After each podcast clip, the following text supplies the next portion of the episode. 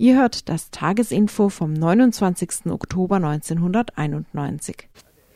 Ihr hört RDL auf 102 MHZ, ausgestrahlt mit einem kW über den Sender der OPD auf dem Totenkopf. Für das LKA oder die Kripo Freiburg zeichnen Jörg und Raudel VIS DP, wonach wir nach LMG von Bavü verpflichtet sind. In dieser kurzlebigen Zeit scheint es fast nur noch zwei Mittel zu geben, etwas Bleibendes zu hinterlassen. Entweder Kinder in die Welt zu setzen, sogar ein Mädchen, herzlichen Glückwunsch, oder Abkürzung zu prägen. Uns wird heute weder das eine noch das andere gelingen. Das Dienstagsinfo also in die bodenlose Kurzlebigkeit versinken. Wahrscheinlich. Ein bisschen rettet uns da vielleicht, aber nur vielleicht, die Entschlüsselung einiger gängiger Abkürzungen. DT, die Themen. Die DFG-VK. Also die Deutsche Friedensgesellschaft, Vereinte Kriegsgegner und Gegnerinnen, macht aufmerksam auf Desertion in Jugoslawien. NGG, ÖTV, GHK, BSE also verschiedene Gewerkschaften, wurden von uns gefragt, was sie denn weiter gegen nationalistische, rassistische Ausschreitungen zu tun gedenken, nach der großen Demo am Samstag. Nicht nur ENC und PAC, sondern auch die AZAPO, eine sozialistische Partei in Südafrika, waren am Wochenende auf dem Kongress der Oppositionsgruppen in Durban. Eine Einschätzung von der Freiburger Südafrika-Gruppe.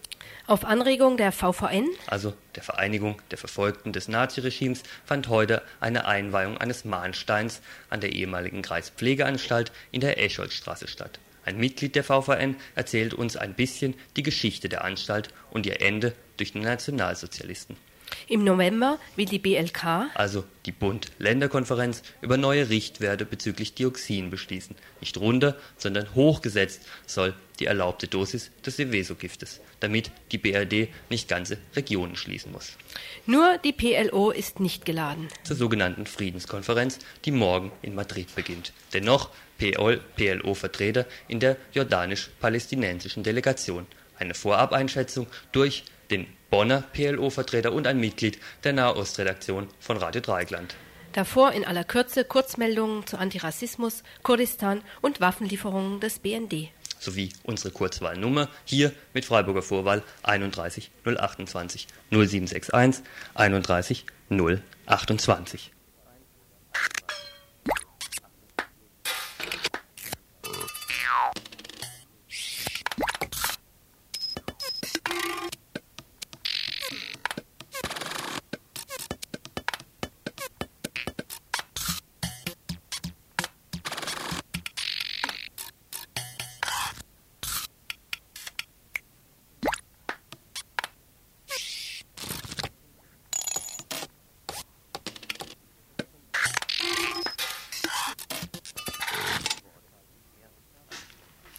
Was sind schon Worte, nicht mehr als Schall und Rauch. Etwa die Bezeichnung Bundesnachrichtendienst. An ein Pressebüro mag Mensch da denken, kaum an die bundesdeutsche Variante der Stasi. Dennoch, das beweist der BND immer wieder, dient er beileibe nicht nur mit Nachrichten.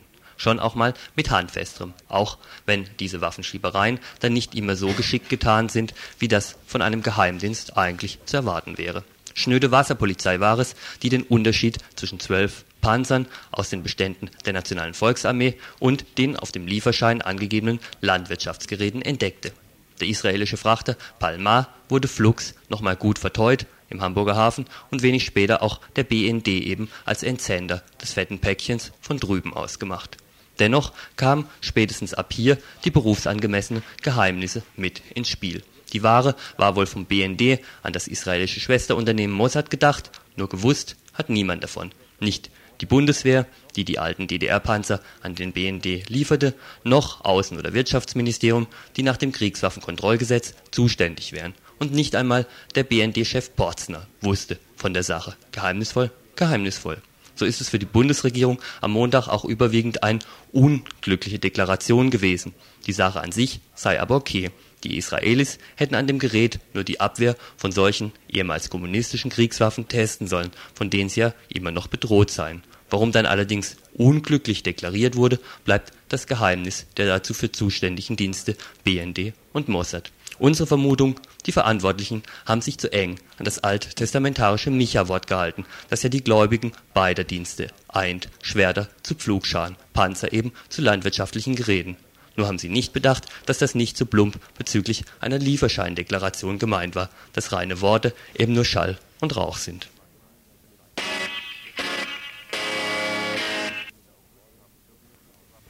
Zum dritten Mal seit Mitte August haben türkische Luftwaffen und Bodentruppen am Wochenende die kurdischen Gebiete im Nordirak angegriffen.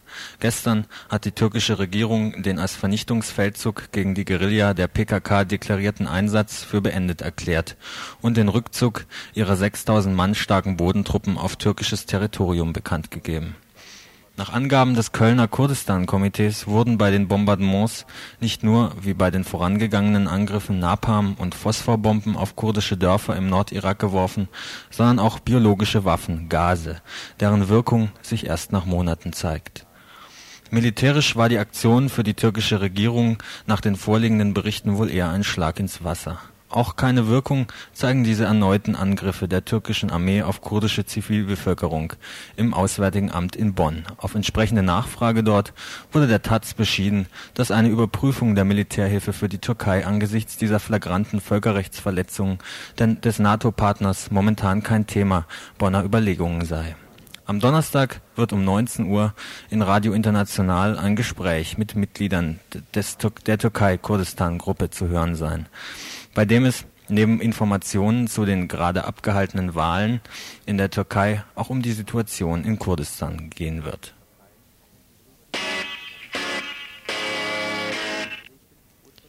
Wie bereits im RDL-Tagesinfo berichtet, wurde vergangenen Donnerstag die Räume des AStA an der Berliner Technischen Universität besetzt und zu einem antirassistischen Zentrum umgewandelt ein Anlass für diese Besetzung war die Tatsache, dass nicht einmal die Hälfte der Flüchtlinge aus Hoyerswerda in Berlin bleiben sollten, sondern nur die nämlich, die einen Erstantrag auf politisches Asyl bereits gestellt hatten. Inzwischen fand ein Gespräch der Koordination autonomer Flüchtlingsgruppen mit dem Präsidium der Technischen Universität statt, in der eben das Präsidium aufgefordert wird, eindeutig Stellung für die Flüchtlinge zu beziehen, sich so zum Beispiel für die Nutzung der ehemaligen Kita für die Flüchtlinge einzusetzen nur durch breite gesellschaftliche Unterstützung für die Forderung nach Bleiberecht, für die Forderung nach menschenwürdiger Unterbringung und für das Ende von Zwangsverteilung könnte die Situation von Flüchtlingen wirklich verbessert werden, heißt es in einer Erklärung vom gestrigen Montag.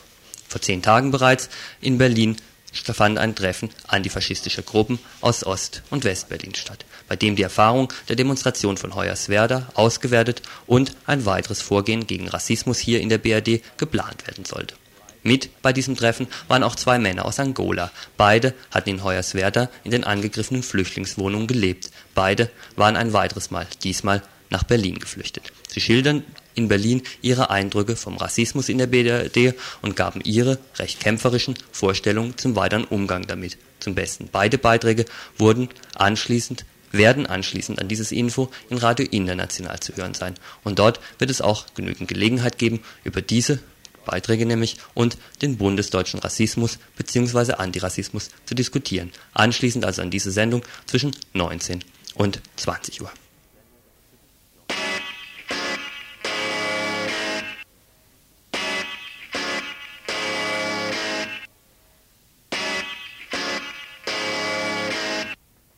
Ihr hört das Tagesinfo vom 29. Oktober 1991.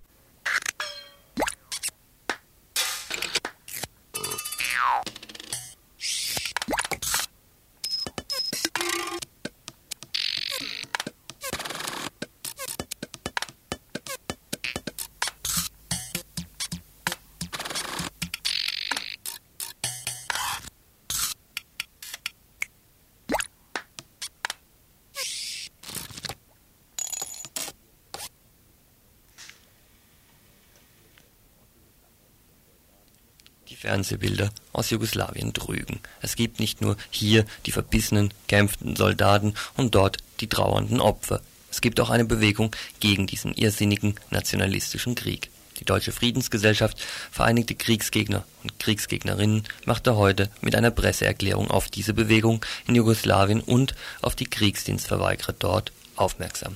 Rudi Friedrich, Landesgeschäftsführer der DFGVK in Frankfurt, heute Mittag am Telefon gibt durchaus in Jugoslawien, also sowohl in Serbien wie in Kroatien und in anderen Landesteilen Organisationen und Gruppen, die gegen den Krieg arbeiten. Da gibt es beispielsweise auch fünf Frauen, die jetzt Mitte November uns im Rhein-Main-Gebiet und in Berlin besuchen werden, die aus diesen Friedensgruppen kommen.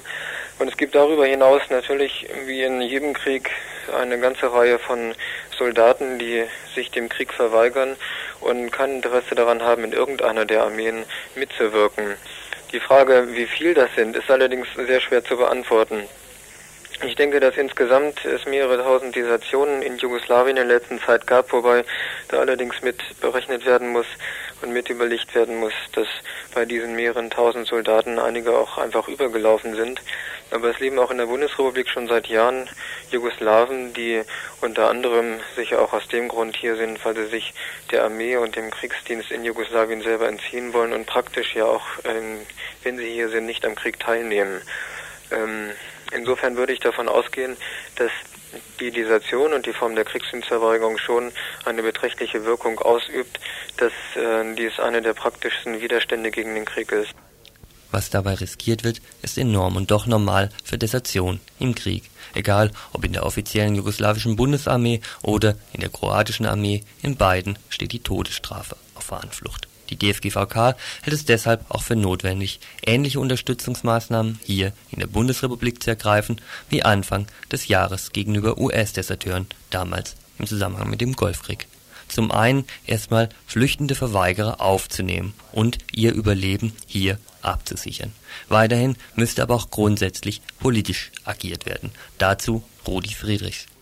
Das andere ist, denke ich, dass es sehr wichtig hier in der Bundesrepublik das auch bekannt zu machen, dass es immer wieder Kriegsdienstverweigerer aus Kriegsgebieten, wie zum Beispiel aus Jugoslawien gibt, die unserer Unterstützung bedürfen und die einen ganz wichtigen Faktor darstellen, gegen Krieg zu arbeiten. Und das Dritte ist, denke ich, es ist unbedingt notwendig, dass Kriegsdienstverweigerer in der Bundesrepublik ein Bleiberecht und ein Arbeitsrecht erhalten. Ähm, bislang sieht die Gesetzesregelung vor, dass Kriegsdienstverweigerer hier in der Bundesrepublik kein Asyl erhalten, auch im Kriegsfalle nicht, und deswegen wieder abgeschoben werden.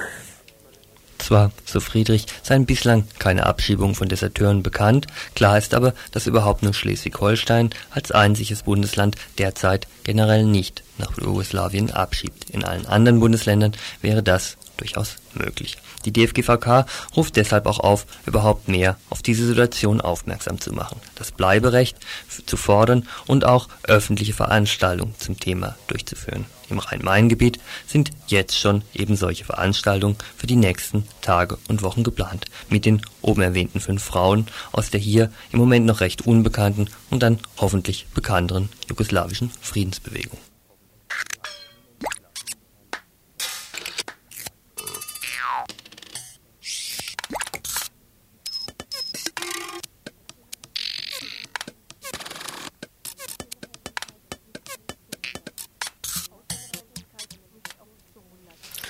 Ausländerfeindlichkeit nicht auf sich beruhen lassen.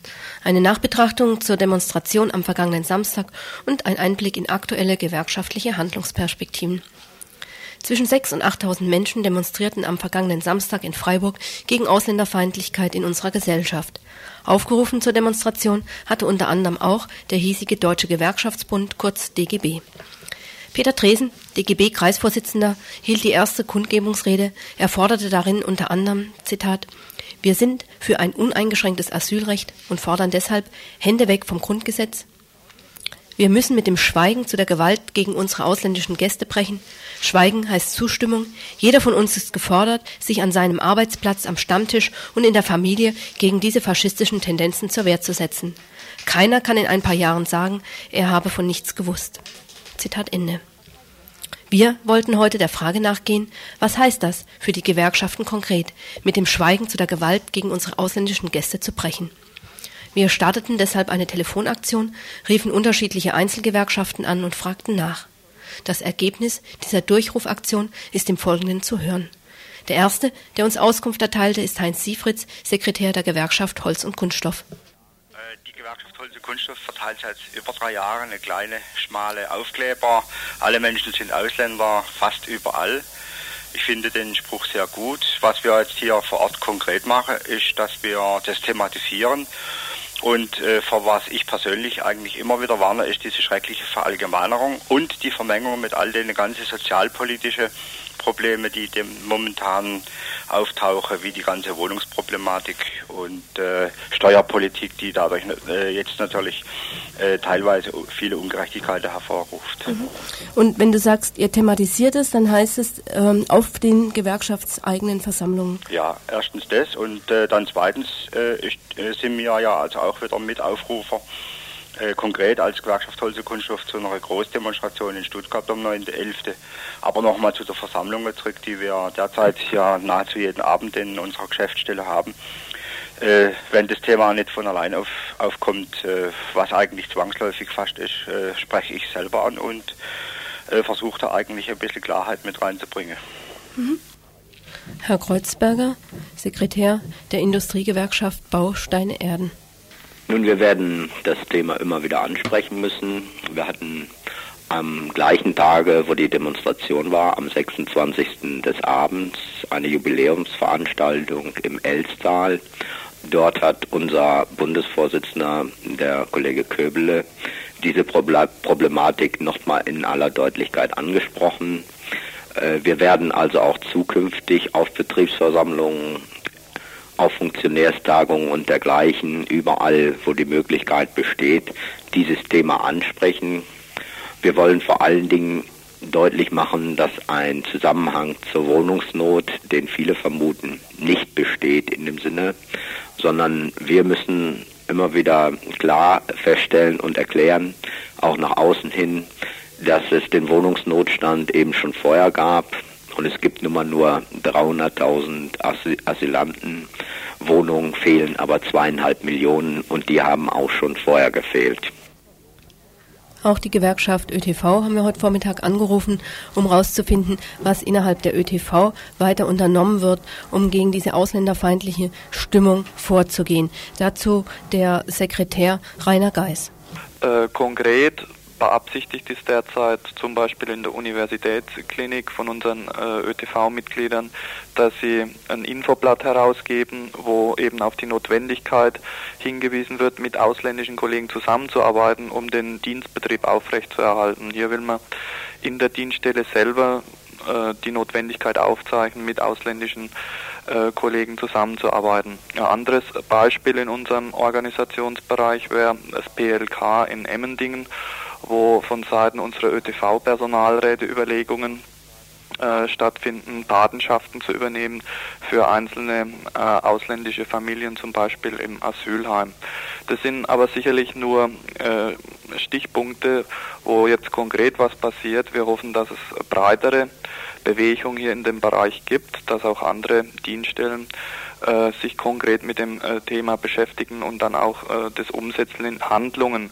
Wir müssen aber auch feststellen, dass äh, es durchaus unterschiedlich aufgenommen wird, da beispielsweise im Arbeiterbereich äh, durchaus auch Tendenzen feststellbar sind, äh, die kritischer mit dem Thema umgehen. Und das seid ihr ja eigentlich doch als ÖTV ziemlich herausgefordert, oder? Natürlich sind wir herausgefordert und wir hoffen, dass wir die besseren Argumente für unsere ausländischen Mitbürger haben. Versteht ihr das auch als eure Aufgabe, jetzt sagen wir mal aus dem hauptamtlichen Gewerkschaftsapparat heraus, solche Diskussionen weiter in die einzelnen Belegschaften hineinzuführen? Das ist sicherlich eine Aufgabe von Gewerkschaften, die sich ja äh, traditionsgemäß dem Internationalismus äh, verschrieben haben und äh, es widersinnig wäre, hier Abgrenzungen zu machen als Gewerkschaft gegenüber ausländischen Beschäftigten. Was Rainer Geis, Sekretär der Gewerkschaft ÖTV, widersinnig erscheint, ist zurzeit aber für zahlreiche Beschäftigte in Betrieben und Verwaltungen offensichtlich nicht ganz so widersinnig. Zu den realen Schwierigkeiten im Klartext, zu der ausländerfeindlichen Stimmung innerhalb einzelner Betriebe führte auch Herr Wolf, Sekretär der Gewerkschaft Nahrung, Genussmittel und Gaststätten, kurz NGG, einiges aus. Also wir müssen das Thema Ausländerfeindlichkeit, denn letztendlich geht es nicht nur um die Asylbewerber, sondern irgendwann schlägt das Ganze auf alle ausländischen Mitbürger um, wieder klar thematisieren. Da gibt es sicherlich erheblichen Nachholbedarf. Das Thema Rechtsradikalismus war in unseren Reihen eigentlich in den letzten Jahren ein bisschen stiefmütterlich, stiefmütterlich behandelt. Und auch wenn uns dabei äh, durch die Kolleginnen und Kollegen der Wind oftmals ganz kalt ins Gesicht bläst.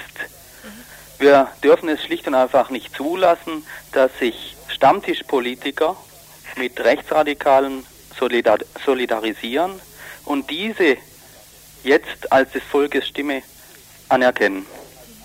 Was haben Sie denn konkret vor? Nun, an, an konkreten Maßnahmen werde ich äh, in Zukunft, also in der nächsten Zukunft, sämtliche Schreiben, die von uns rausgehen, mit dieser berühmten Hand, mit dieser gelben Hand vom DGB, mach meinen Kumpel nicht an, versehen. Wir werden auch sicherlich Schulungsangebote zum Thema Rechtsradikalismus äh, wieder neu beleben müssen, denn es darf äh, nicht passieren, dass das Versagen der internationalen und der nationalen Politik äh, auf dem Rücken von, einem, von einer kleinen Personengruppe ausgetragen werden darf. Mhm. Wenn man sich überlegt, dass sich über die Steuerpolitik, über die Sozialpolitik, auf die ganzen Belastungen, die äh, da auf die Leute zugekommen sind, eigentlich niemand äh, auf breiter Ebene gewährt hat äh, und sieht jetzt, dass es Fass überläuft und jetzt lässt man seine Wut und Verbitterung an einer ganz kleinen äh, Gruppe aus, dann äh, sagt, zeigt einem das, dass man hier erheblichen Nachholbedarf hat. Mhm. Wir müssen das zum Thema machen auf Vorstandssitzungen, auf Ortsstellensitzungen und sicherlich auch auf Betriebsversammlungen, auch wenn wir da erheblichen Widerstand haben werden. Mhm. Und das haben Sie für die nächste Zeit einfach bei sich vor? Hm? Ja. Erfahrungen liegen noch nicht vor, oder? Erfahrungen war auf, auf einer der letzten Ortsstellensitzungen, dass uns da wirklich der Wind kalt ins Gesicht bläst, dass die Kolleginnen und Kollegen äh, dieses Thema an einigen Extrembeispielen aufziehen und dann sagen, die Asylanten missbrauchen unser Recht. Weit verbreitete ausländerfeindliche Stimmung in Betrieben, ein Aufsitzen von Beschäftigten auf rechtsradikalen Positionen, neu erstarkender Nationalismus, Zeichen, die eigentlich für Gewerkschaften wie Alarmglocken klingen sollten. Die Frage stellt sich, ob der DGB und seine Einzelgewerkschaften nicht mehr unternehmen müssen, als dem Wort Ausländerfeindlichkeit das Wort Ausländerfreundlichkeit entgegenzustellen. Die Vermutung drängt sich auf, dass eine jahrelange Selbstbeschränkung auf Lohn- und tarifpolitische Fragen jetzt ihre Folgewirkungen zeigt nimmt der Deutsche Gewerkschaftsbund zumindest jetzt die Herausforderung an, endlich diese Selbstbeschränkung fallen zu lassen und die Ursachen sozialer Missstände, die Ursachen für eine Verteilung Reichtum auf Kosten der Armut eines Großteils der Bevölkerung der Erde in seine Politik einzubeziehen? Auch und gerade im Gegensatz zu dem, was viele so denken, auf der Straße, in Betrieben und Verwaltungen? Wir müssen mit dem Schweigen zu der Gewalt gegen unsere ausländischen Gäste brechen. Die Worte Peter Dresens am vergangenen Samstag.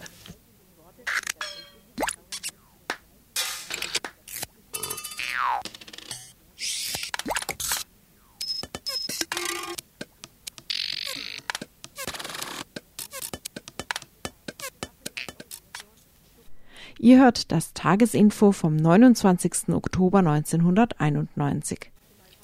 Südafrikas Opposition sucht gemeinsame Basis, so titelte die Taz am vergangenen Freitag. Für das vergangene Wochenende war in der südafrikanischen Hafenstadt Durban die erste patriotische Frontkonferenz geplant. 400 Delegierte verschiedener Anti-Apartheid-Gruppen wollten sich unabhängig aller inhaltlichen Differenzen treffen. Ursprüngliche Mitorganisation äh, Mitorganisatoren der Patriotischen Frontkonferenz waren der Afrikanische Nationalkongress ANC, der Panafrikanische Kongress PAC, eine Abspaltung des ANC aus den 70er Jahren, die sich stark dem Afrikanismus verbunden fühlt, und die AZAPO, deren Zielgruppe die schwarze Arbeiterklasse in Südafrika ist und die ein dezidiert sozialistisches Programm vertritt Heute Vormittag führten wir mit Rüdiger von der Südafrika Solidaritätsgruppe in Freiburg ein Gespräch zu den Hintergründen der Patriotischen Frontkonferenz und den Differenzen, die dort zwischen den Anti-Apartheidsgruppen zutage traten.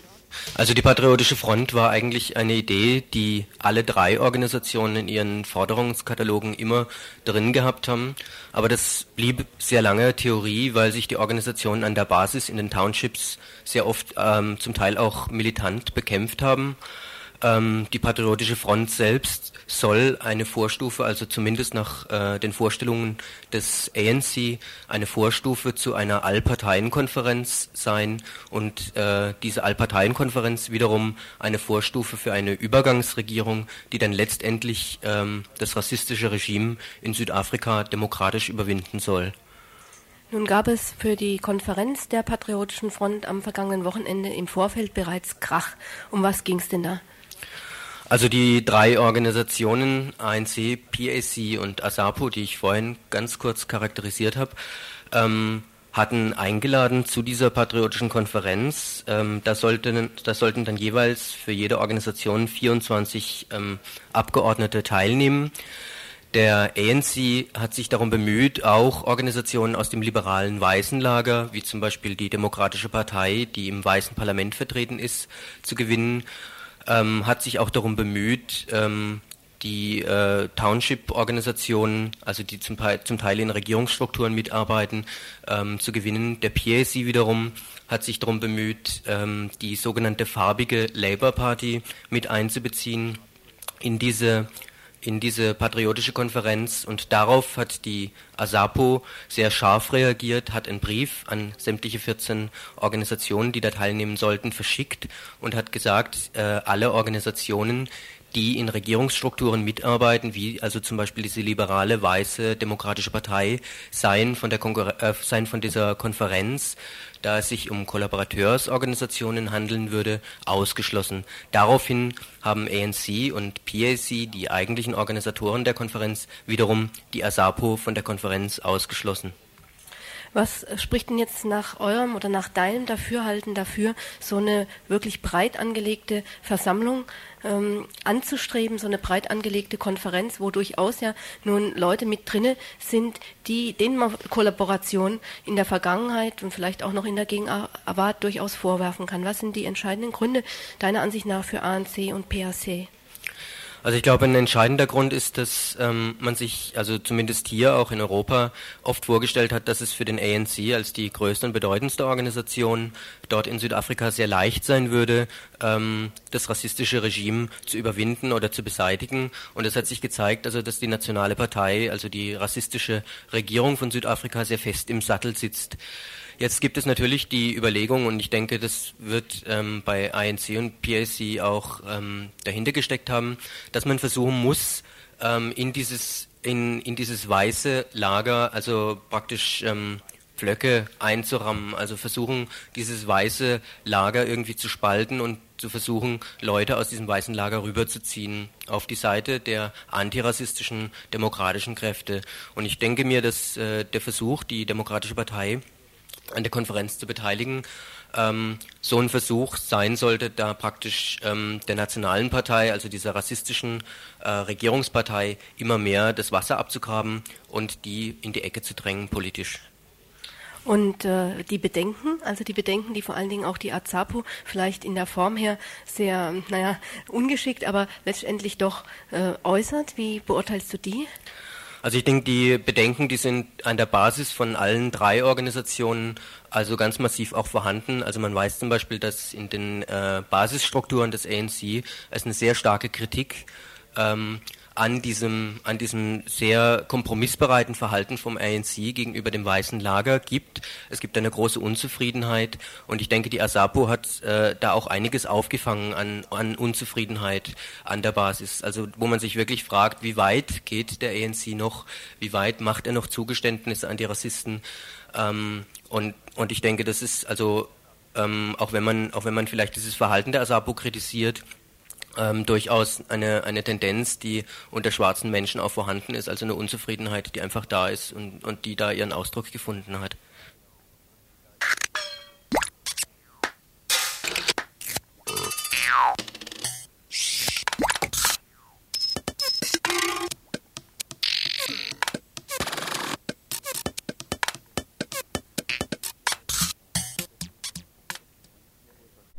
Ihr hört das Tagesinfo vom 29. Oktober 1991. In der Escholzstraße 86 bis 96, kurz vor der Ferdinand-Weiß-Straße, liegt hinter drei großen Stahltoren ein Gelände, dessen Gebäude dem Kennerblick die Bauzeit, nämlich Ende letzten Jahrhunderts, verraten. Genau genommen 1877 wurden sie erbaut, die Gebäude der ehemaligen Kreispflegeanstalt, damals noch vor den Toren Freiburgs 1940 wurden sie geschlossen und fast alle der 600 Bewohner und Bewohnerinnen erst deportiert und dann ermordet.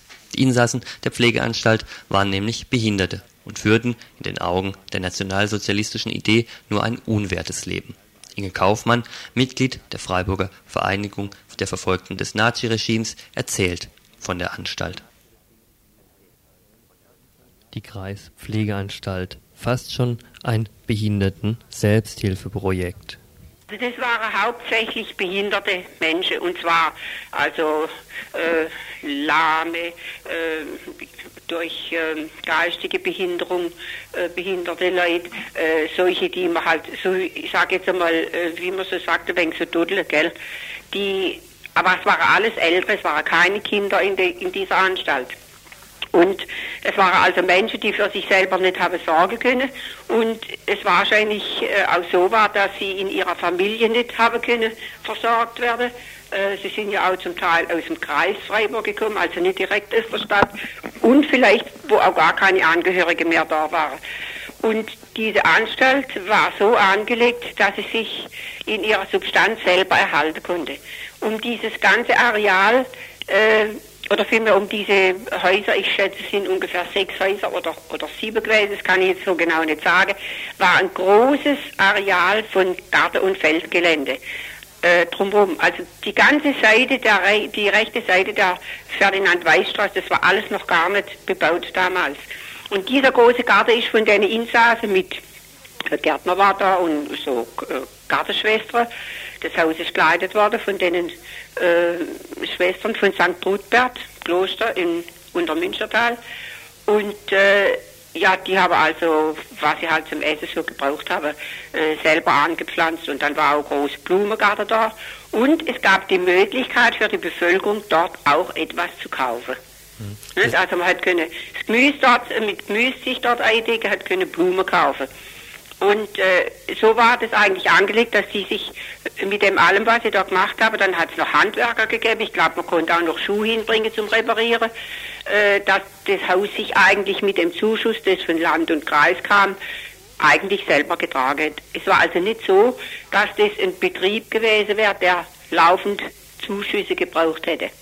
Mhm. Und äh, das war also dann so geführt worden und die Insassen, es war eigentlich meistens sehr voll belegt, es waren etwa 600 Menschen da drin, äh, bis zum Jahr 1940. Der Herrenrassenwahn, die konsequente Vernichtung durch die Nationalsozialisten. Und die Nazis haben dann in ihrer Herrenrassentheorie, die sie da verwirklichen wollten, äh, ja nicht nur hier in Freiburg oder Umgebung, sondern im ganzen Reichsgebiet damals, innere, man kann schon bald sagen, so Nacht- und Nebelaktion, äh, das sogenannte unwerte Leben, wie man das damals genannt hat, oder wie sie selber äh, diese Aktion benannt haben, haben sie die Leute aus den Anstalten rausgeholt, angeblich äh, sie zu verlegen in andere Anstalten. Es war also gleich nachdem Polen äh, der Polenkrieg stattgefunden gehabt hat, gleich Anfang des Krieges.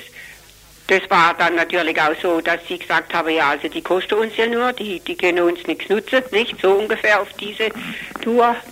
Und äh, die Leute sind also nach bestimmten Kriterien ihres, äh, ihrer Krankheitsdiagnose sind die ausgesucht worden. Und im Grunde genommen sind natürlich alle ausgesucht worden, denn zu guter Letzt war das Haus leer da unten.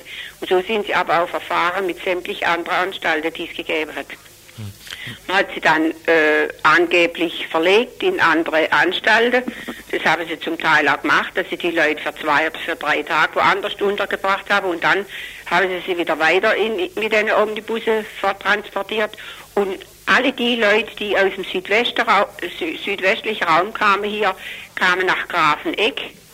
Das war früher selber eine behinderte Anstalt, also mit äh, verkrüppelten Menschen. Die haben sie vorher kurz auch gelehrt und haben diese Anstalt Grafeneck ausgebaut äh, mit äh, Vergasungszelle und äh, mit, ähm, mit so Krematoriumsofen. Und da haben sie die Leute hintransportiert und die sind dann angeblich da, dort zur ärztlichen Untersuchung gekommen. Und äh, ja, also dann war halt natürlich das Ende schon vorgezeichnet, ja. Und, und, und dieses Haus hier in Freiburg hat damals ungefähr 600 Leute gehabt. Und die sind also dann im Frühjahr 40 äh, und noch ein paar so gegen den Sommer zu ist das ganze Haus geleert worden. Und anschließend äh, kam dann, glaube ich, Umsiedlerlager äh, von Deutsch-Rumänen und sowas rein. Also auf jeden Fall, ich, nein, das erste war äh, Kriegslangzeit, das habe ich ja selber noch gesehen, ja. Und ähm, ja, in dieser ganzen Aktion, die da im ganzen Reichsgebiet gestartet worden ist, sind über 70.000 Menschen auf diese Art, also aus dem Leben gegangen. Das nicht mitbekommen. Weder Personal noch Bevölkerung des Stühlingers hätten etwas davon mitgekriegt. Im Grunde genommen ist es so, dass man das jetzt eigentlich alles hinten noch erst weiß. Sicher sind da Leute gewesen, die gleich gewusst haben, um was es geht, nur das waren Einzelne und die waren wahrscheinlich in ihrer Funktion oder wie sie da waren, direkt, äh, sage ich jetzt mal, überrumpelt worden, hilflos auch. Äh, da sind eben diese äh, befohlene Omnibusse vorgefahren und hat gesagt, eine Liste gehabt, da sind die Namen drauf gestanden von den Leuten, die sind ja aussortiert gewesen vorher mit diesen Fragebogen, die durch die Anstalt hat müssen nach oben weitergegeben werden. Und die Leute, die, also die Insassen, die haben am Anfang gemeint, es geht da irgendwie Ferienreise oder was, gell? Da war eigentlich noch gar keine, wie soll ich mal sagen, Stimmung oder Vorbereitung oder, oder irgendwie, dass man hätte denken können, oh, halt mal, da, da spielt sich was Schiefes ab, da muss man aufpassen. Das war gar nicht so. Und die sind also noch lachend und mit Freude die aus, erste zwei Omnibusse ausgesucht, da in die Omnibusse gestiegen. Und erst dann Tage später, äh, haben die in Grafeneck die Kleider von den Leuten wieder an die Anstalt zurückgeschickt. Also nicht nur hier in Freiburg, sondern in, in, jeder Anstalt. Und dann ist natürlich das Personal, die Ärzte das Pflegepersonal, die sind natürlich dann stutzig geworden. Und dann wusste sie natürlich auch gleich, um was es sich dreht. Nur dann war die Sache ja schon so gelaufen und da war überhaupt gar keine Möglichkeit, sich irgendwo äh, dagegen zu wehren oder irgendwelche andere Maßnahmen zu ergreifen. Heute Mittag wurde auf Anregung der VVN ein Gedenkstein an der ehemaligen Kreispflegeanstalt eingeweiht. Zu sehen in der Escholstraße, kurz vor der Ferdinand-Weiß-Straße, heute mitten in Freiburg.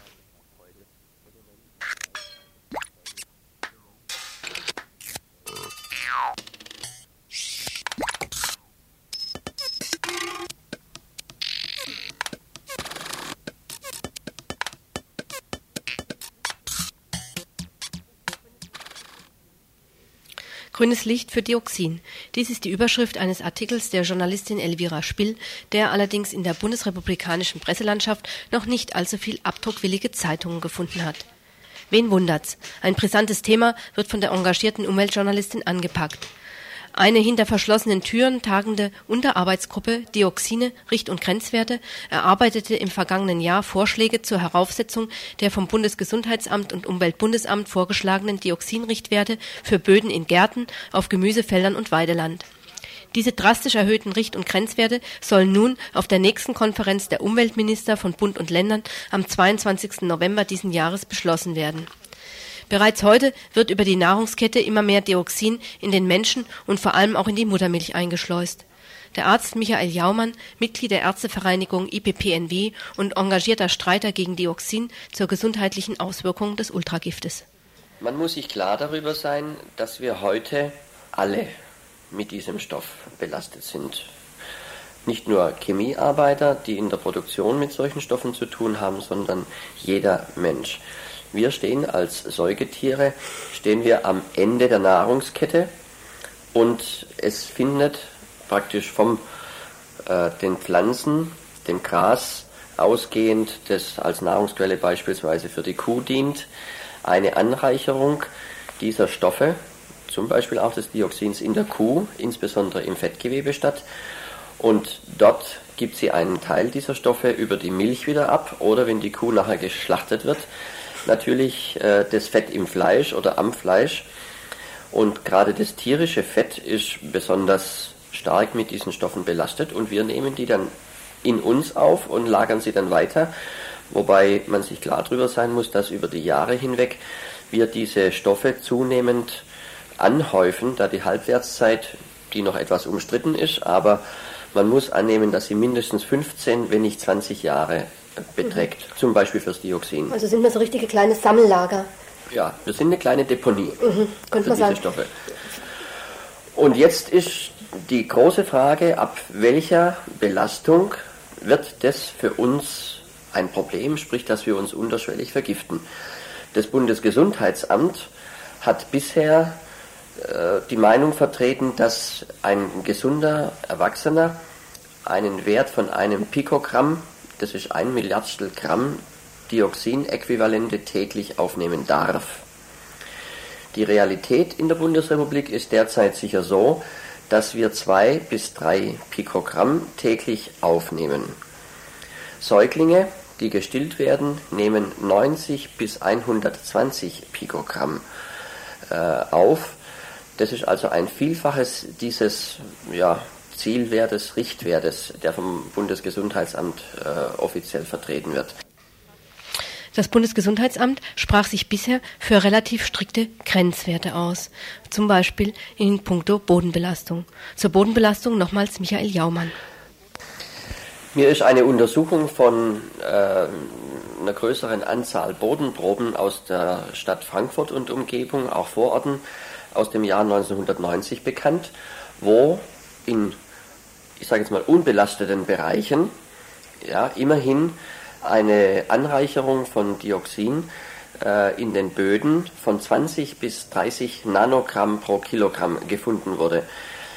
Das Bundesgesundheitsamt wiederum hat Richtwerte herausgegeben, wo es heißt, dass ab einer Bodenbelastung von 5 Nanogramm pro äh, Kilogramm die landwirtschaftliche Nutzung eingeschränkt werden soll.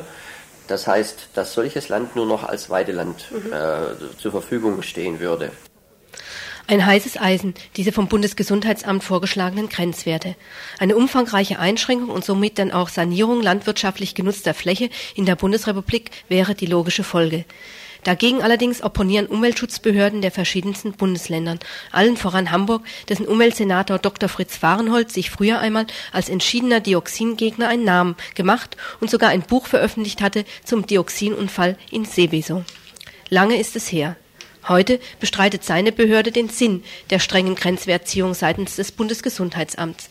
Die wissenschaftlichen Grundlagen seien zweifelhaft. Es gebe keine Beweise dafür, dass eine Dioxinbodenbelastung sich direkt in die Belastung der Pflanzen und des Weideviehs fortsetze. Dr. Friese, Abteilungsleiter im Hamburger Amt für Umweltuntersuchungen.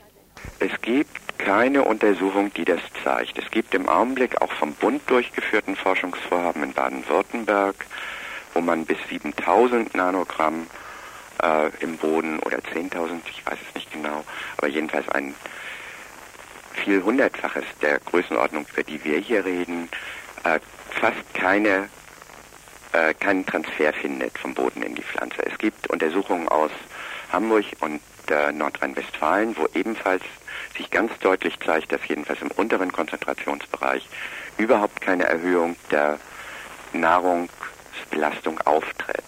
So, das ist die eine Seite. Das heißt, es gibt äh, aus naturwissenschaftlicher Sicht keine Veranlassung für diesen Fünferwert als Richtwert.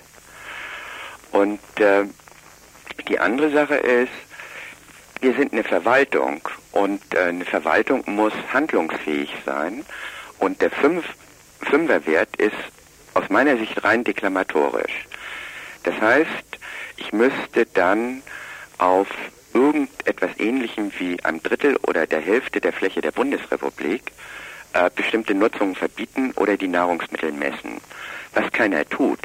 Denn das ist ja auch etwas, was man mal anmerken sollte. Die einzigen, die wirklich größere Untersuchungsprogramme gemacht haben, das sind die Nordrhein-Westfalen und die Hamburger, die wissen, was in ihren Ländern tatsächlich an Bodenbelastung existiert. Und äh, wenn ich dahin komme, dass ich äh, sage, ein Grenzwert greift fast flächendeckend in einem Land, dann bin ich als Behörde überhaupt nicht mehr handlungsfähig. Ich möchte mich darauf konzentrieren, auf die Bereiche, wo ich tatsächlich eine vernünftige Überwachung durchführen kann, wo ich die Nahrungsmittel kontrollieren kann und so weiter. Und das kann ich zum Beispiel mit dem 40er-Wert oder wir können auch über andere Werte da diskutieren, sehr wohl erreichen. Äh, beim Fünferwert müsste ich praktisch sämtliche Nahrungsmittel in Deutschland kontrollieren und damit ist dieser Wert unsinnig und hinfällig. Schöne Worte für eine makabre Politik deren Motto, da nun mal der Grund und Boden bereits oft mit mehr als 5 Nanogramm Dioxin pro Kilogramm belastet ist, gilt es, die Richtwerte nach oben zu korrigieren. 40 Nanogramm oder noch mehr zugrunde zu legen, Gesundheitsgefährdung hin oder her, das ist die Realpolitik. Eine Realpolitik, die sicherlich nicht im Interesse von uns allen ist, die wir mit der schleichenden Vergiftung leben müssen.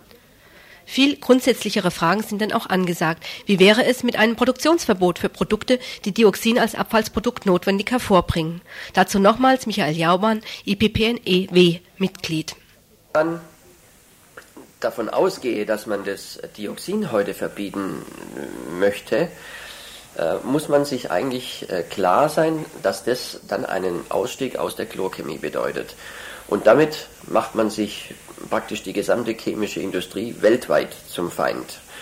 Und damit kann man, glaube ich, auch die Dimension äh, des Gegners oder der Widerstände äh, abschätzen, die natürlich versuchen, mit allen Mitteln dies zu verhindern. Aber von der Sache her könnte man es ja eigentlich tun, oder? Es gibt doch sicherlich Ersatzstoffe für gibt, chlorhaltige Verbindungen. Es gibt äh, mit Sicherheit alternative Verfahren und ein äh, Leiter aus einem großen chemischen Konzern in der Bundesrepublik hat mir vor einigen Jahren mal gesagt, dass alternative Produktionsverfahren in den Schubladen der Chemiegiganten ruhen, ja, aber natürlich die Aktionäre nicht bereit seien, Millioneninvestitionen äh, nur äh, um die Umwelt geringer zu belasten, äh, durchzuführen. Die würden warten wollen, bis Vorgaben von Seiten der Politiker kommen. Wie diese Vorgaben von Seiten der Minister aussehen werden, das scheint aufgrund der Empfehlungen der Unterarbeitsgruppe zur Erhöhung der Dioxingrenzwerte klar. Nicht von ungefähr möchten die Umweltminister auch nicht gerne über ihre Konferenz am 22. November plaudern. Vorgaben dagegen sind deshalb von anderer Seite notwendig, zum Beispiel von denen, die von dem Dioxinerhöhungsskandal hören und nun protestieren, so wie es die Ärztevereinigung IPPNW bereits tut. Wir haben ein Muster äh, Protestverschreiben verfasst. Mhm. Und das sollte Herr Töpfer Ende Oktober doch von einer größeren Zahl von Ärzten äh, bekommen. Die IBPNW hat fast 10.000 Mitglieder in der Bundesrepublik und äh, ich könnte mir vorstellen, dass wenn viele Ärzte äh, gegen diese ähm, zusätzliche oder Verharmlosung der äh, Belastung mit diesen doch gefährlichen Umweltgiften wenn die dagegen protestieren, dass vielleicht der Herr Töpfer doch sich umstimmen lässt mhm. und die bisherige äh, Richtwerte zunächst mal in einer Art Moratorium äh, beibehalten werden, wie das Bundesgesundheitsamt es eigentlich auch gewünscht hatte, es aber offensichtlich nach meinen Informationen überstimmt worden ist. Alle, die selbst ein Protestschreiben verfassen möchten, können sich entweder an die örtliche IPPNW-Gruppe hier in Freiburg wenden oder auch an uns äh, Radio Dreieckland anrufen. Wir stellen gern Material zur Verfügung. Ihr hört das Tagesinfo vom 29. Oktober 1991.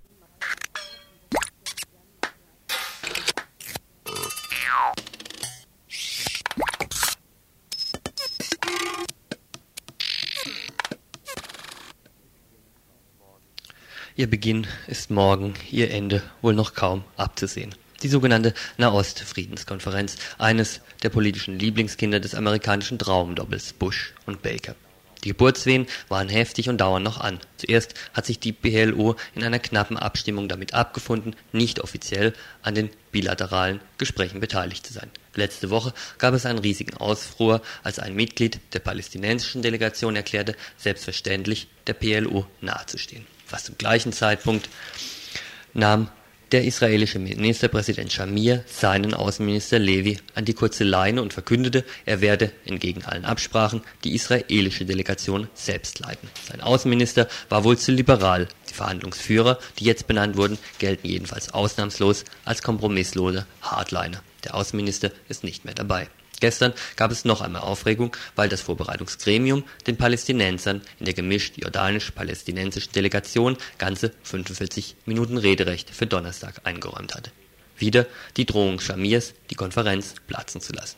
Im Moment sieht es aber dennoch so aus, als zumindest die großen Nasen Gorbatschow, Bush und Gonzales ihre Public Relations am Mittwoch treiben dürfen und ab Donnerstag dann auch die Delegationen zu Wort kommen. Ab 3. November beginnen dann ja vielleicht auch die bilaterale Verhandlung zwischen Israel und den arabischen Delegationen aus dem Libanon, Syrien und eben der gemischten jordanisch-palästinensischen.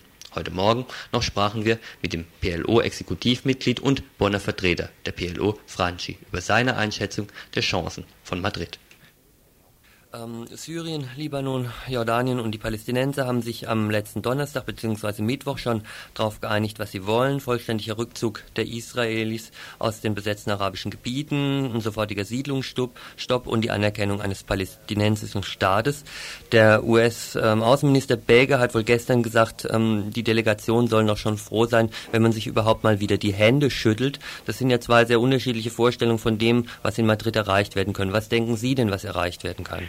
Ich meine, man kann äh, nicht äh, äh, annehmen, dass äh, so ein Konflikt, das wir mehr als 50 Jahre in eine ständige Konfrontation gehabt haben, dass es von heute auf morgen gelöst wird. Also die Spannungen sind sehr groß, das Misstrauen ist noch größer.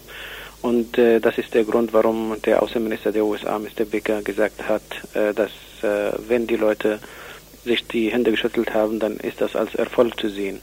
Der will damit sagen, dass die Situation sehr kompliziert ist und äh, sehr schwierig. Aber das bedeutet nicht, dass man äh, gegenüber einer hoffnungslosen äh, Situation und Lage steht. Man äh, wird versuchen, das im Rahmen der internationalen Legalität ähm, einen Ausgleich zwischen Israelis und Araber zu erreichen.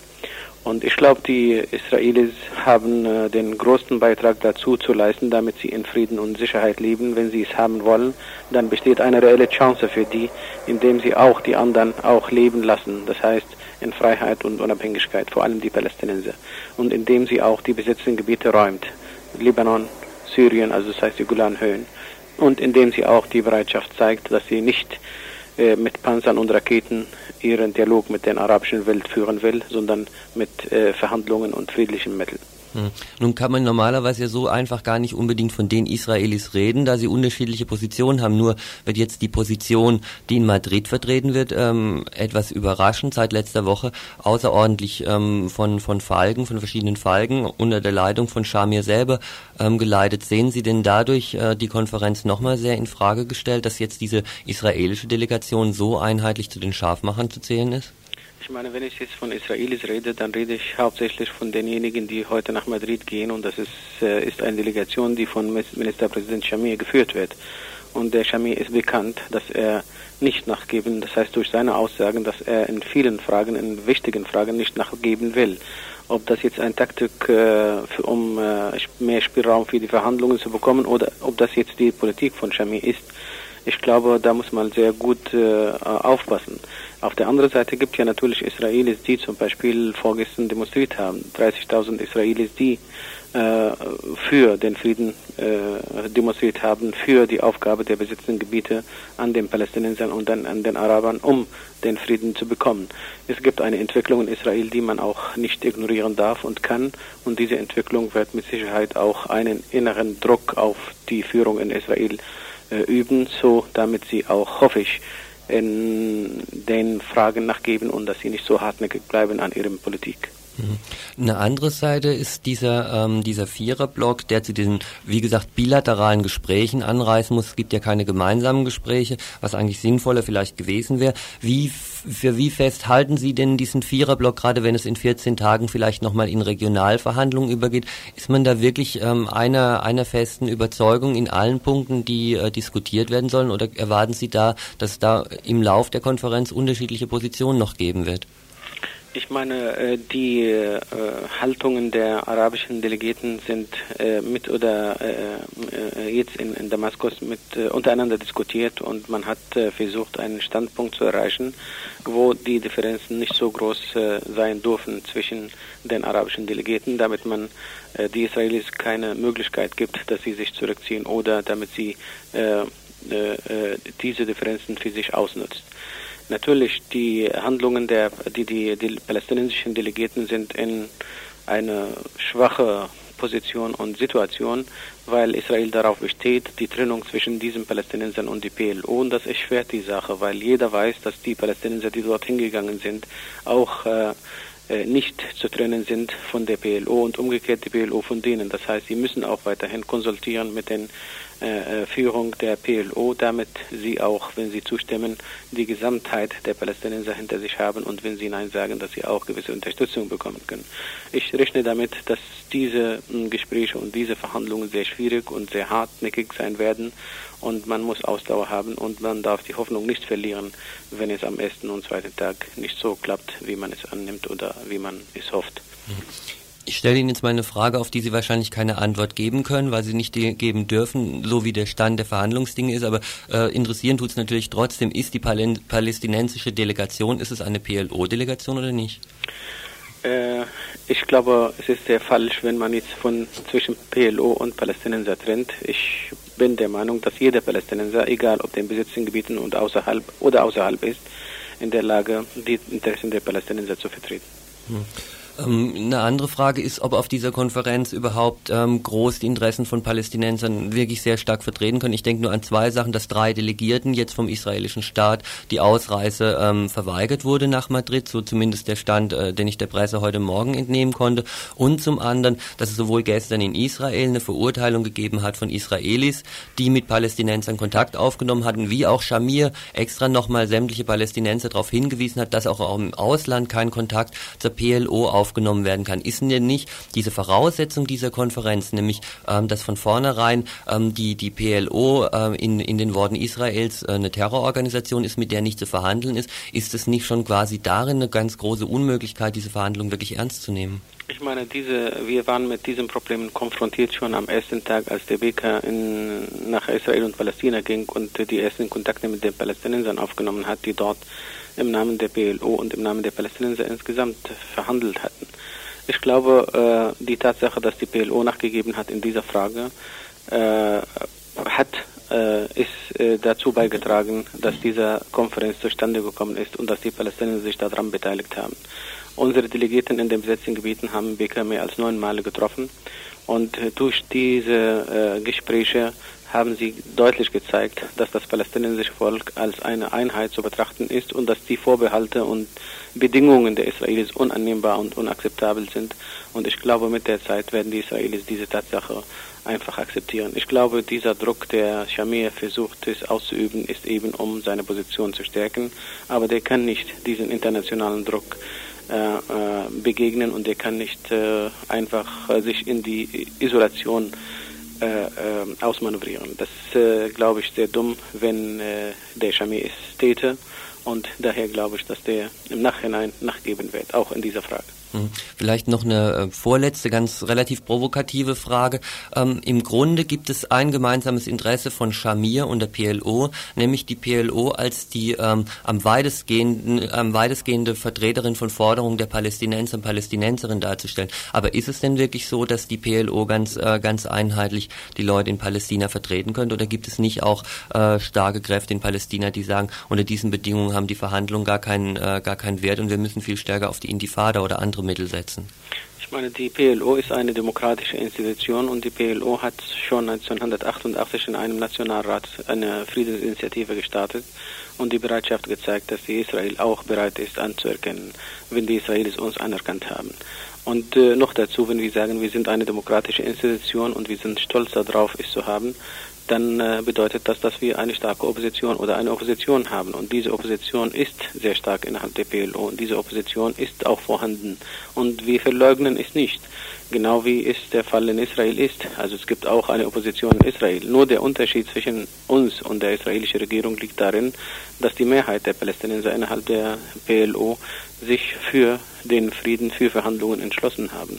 Und in Israel die Mehrheit und die Regierung vor allem sich noch nicht für den Frieden mit den Palästinensern entschlossen hat. Das Die letzte Frage sparen wir uns an dieser Stelle genauso wie wir uns sparen einen Kommentar, der aus eigenen Redaktionsreihen noch zum Thema vorgesehen wird ist. Das Thema wird sicher weiter behandelt. Die Konferenz fängt ja erst am Mittwoch an, wird lang genug gehen. Was wir uns nicht ersparen, ist noch der Hinweis auf die Volksküche heute im Radikaldemokratischen Zentrum ab 20 Uhr mit spanischem Essen und Flüchtlingen, die dort sein werden. Und was wir uns nicht ersparen dürfen, ist die Hinweise auf die Sendungsverantwortlichen. Das war die Traudel und der Jörg. Und das Gesamte war das Tagesinfo vom Dienstag. Tagesinfo von Radio Dreieckland.